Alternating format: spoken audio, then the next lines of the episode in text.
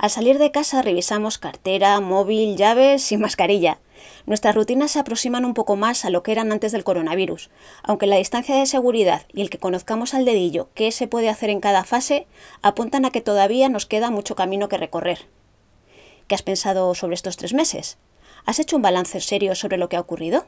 Probablemente tengamos que dejar de estar atados al gel hidroalcohólico para que consigamos asimilar lo que ha pasado. El catedrático de Psicología de la UNED, Bonifacio Sandín, y las profesoras Paloma Chorot, Julia García Escalera y Rosa M. Valiente han realizado un estudio durante el confinamiento que analiza el impacto psicológico de la pandemia en los españoles. Hablamos con Bonifacio Sandín sobre esta investigación.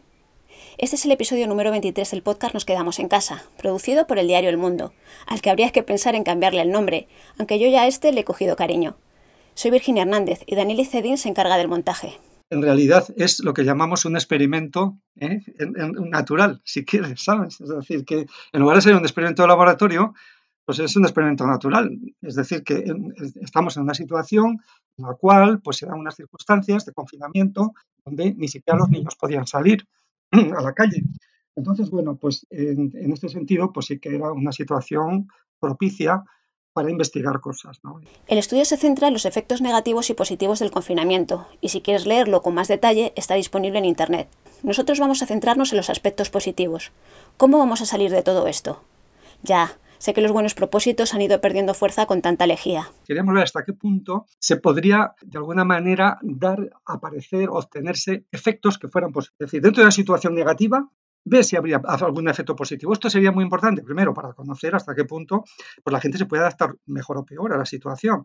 Y por otra parte, también para ver si esto nos podría servir a nosotros o a otros grupos, etcétera, a nivel de prevención, a nivel de intervención, porque evidentemente son personas que serían más resilientes, más resilientes. Resiliencia es una variable de resistencia, eh, factores positivos, ¿no?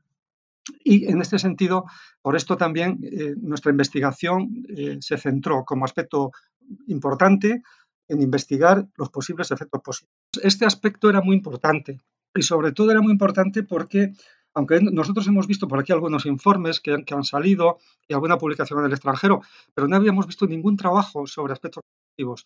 Y en cambio nos parecía muy relevante, nos extrañó ¿no? que no se hubiera hecho nada a este respecto.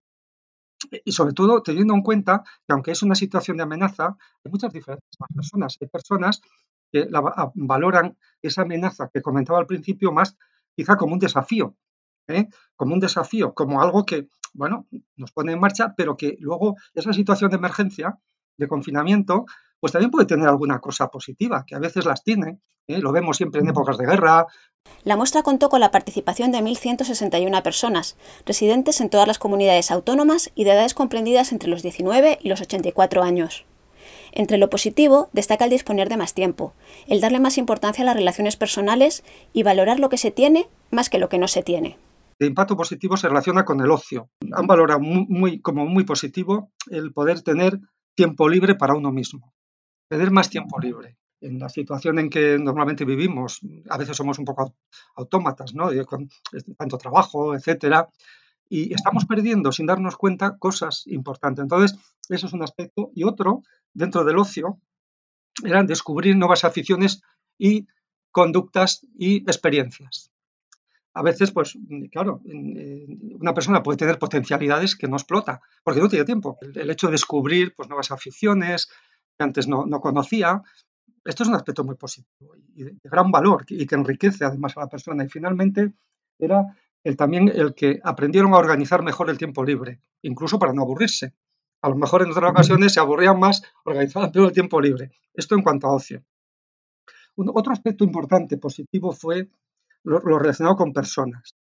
Con personas, no con. Aunque a veces están relacionados todos. Por ejemplo, valorar más tener más interés por las relaciones personales, por ejemplo, con los amigos, eh, personas que conoce, etcétera, ¿no? Más interés. Y también enterarse, interesarse más por la gente. Son cosas relacionadas, no es lo mismo. Es más interés por la gente en general, por las personas. Y dentro de esto, también muy importante con la familia. ¿eh? Eh, la familia, pasar más tiempo con la familia, disfrutar con la familia. Otro grupo de, de aspectos positivos era lo relacionado con los valores. Por ejemplo, aprender a valorar más lo que tenemos. en lugar de estar siempre pendiente de lo que no tenemos, de lo que podemos comprar, de lo que tienen otros. Tenemos cosas a veces que no las valoramos. Bien, pues esto para mucha gente parece que era importante. Valorar cosas que antes no valoraban. Es aquello que decía Serrat en, en esas pequeñas cosas, en esa canción, ¿no? Esas cosas cotidianas, pequeñas, una conversación, un tiempo, una reflexión, un momento. Todo eso eso pasaba desapercibido, ¿no? Entonces, esas cosas, esas pequeñas cosas, que, o, cosas más grandes, no solo pequeñas, ¿no? Que antes no se valoraban, ahora se valoran. Y dentro de los valores también era valorar, y esto eh, eh, ha sido en, la mayor parte de la gente, ¿no? En mucha gente, las actividades al aire libre. Más allá de los cambios personales, Sandín destaca la importancia de tener identificados estos factores para que ayuden a la prevención o al tratamiento. En último término, lleva hacernos más humanos, ¿eh? a centrarnos en eh, aspectos más humanos, ser más conscientes de nosotros mismos y del mundo que nos rodea. Yo creo que esto sería un poco una conclusión ¿no? de todo esto, ¿eh? al margen del valor que tiene cada, cada aspecto, porque estos aspectos positivos tendrían un papel importante ¿no? a la hora de, establecer, de implementar programas de, prevención o de tratamiento, a la hora de ayudar.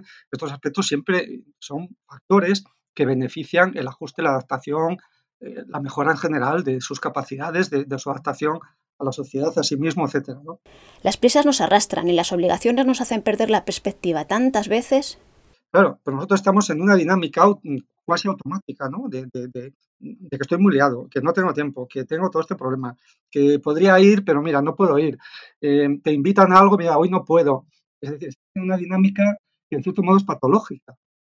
Entonces, es una dinámica de trabajo, de trabajo brutal, y ciertas, mm, ciertos aspectos nuestros que, que, son muy positivos, como pues la reflexión, tener un momento para ti, reflexionar, dedicarte a la familia, dedicarte a personas queridas, establecer más comunicación con, con, con otras personas, las relaciones interpersonales en general, todo esto, pues de alguna forma está un poco abandonado, ¿no? Es decir, está, no sé, quiero decir que no se está disfrutando de, ello como debería ser, porque forman parte de nuestra vida, de nuestra salud, de nuestro equilibrio. El, hecho del, confinamiento, pues ha tenido un aspecto positivo porque ha roto un poco esa dinámica y, esa dinámica y esa ruptura nos ha obligado a ver, o nos ha permitido, mejor, nos ha permitido ver facetas positivas que teníamos ahí un poco dormidas y las hemos activado. ¿Qué planes tienes ahora? ¿Estás en fase 2 o ya estás en la 3? Gracias por escuchar este podcast y por supuesto no salgas de casa sin las llaves ni la mascarilla. Hasta el próximo episodio.